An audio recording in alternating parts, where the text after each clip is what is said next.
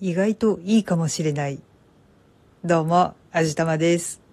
最近ね、ちょっと左右とかを飲んでいたりします。前々から体にいいよみたいなことはネットで読んでいたんですけれども、いやー、でもお湯だしなーみたいなことを考えていたんですけど、左右って作るのにお作法があったんですね。知らなかった。一応ネットで調べたんですよ。基本的な作り方は、水道水を夜間に入れて、強火にかけて沸騰させて、沸騰したら弱火で10分ゆっくり沸騰させ続けて、多分カルキを抜くんだと思うんですけど、そうやって作ったお湯を火を止めて、50度前後ぐらいまで自然に冷ましたものということになってました。どうもね、熱湯に水を入れて薄める、いや薄めるじゃないな。えーと、水で割ってはいけないらしいです。あくまでも沸騰したお湯をゆっくり冷ましたものというのが左右の定義らしいです。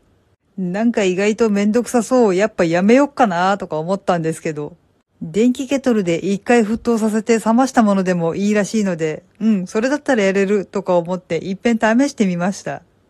まあ、湯冷ましなので味自体はしないんですけど、体が内側から温まっていくような気はしました。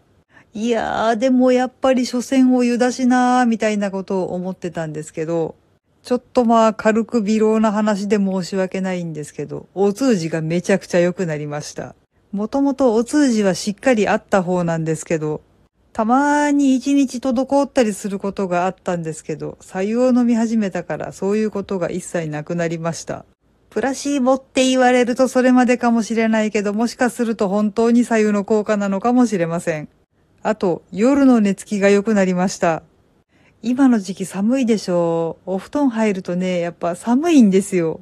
一応電気式毛布を使ってるんですけど、それでもやっぱりしばらく寒くて寝れないなーって思ってたんですけど、寝る前に白湯を飲んでみたら、割とあっさり寝つけるようになりました。そんなもんプラシーボだよって言われたら、それはそれまでなのかもしれないんですけど、まあでもいい効果が出てるんだし、左右の効果だと信じてもいいんじゃないでしょうか。一番いいのは朝起き抜けに一杯の左右を飲むことなんだそうですけど、さすがに朝はめんどくさいよ。というわけで今のところ朝はパスにしてるんですけど、もしかすると本当にいい効果が出るかもしれないので、朝も試してみたいと思ってはいるんですけど、やっぱめんどくさいよ。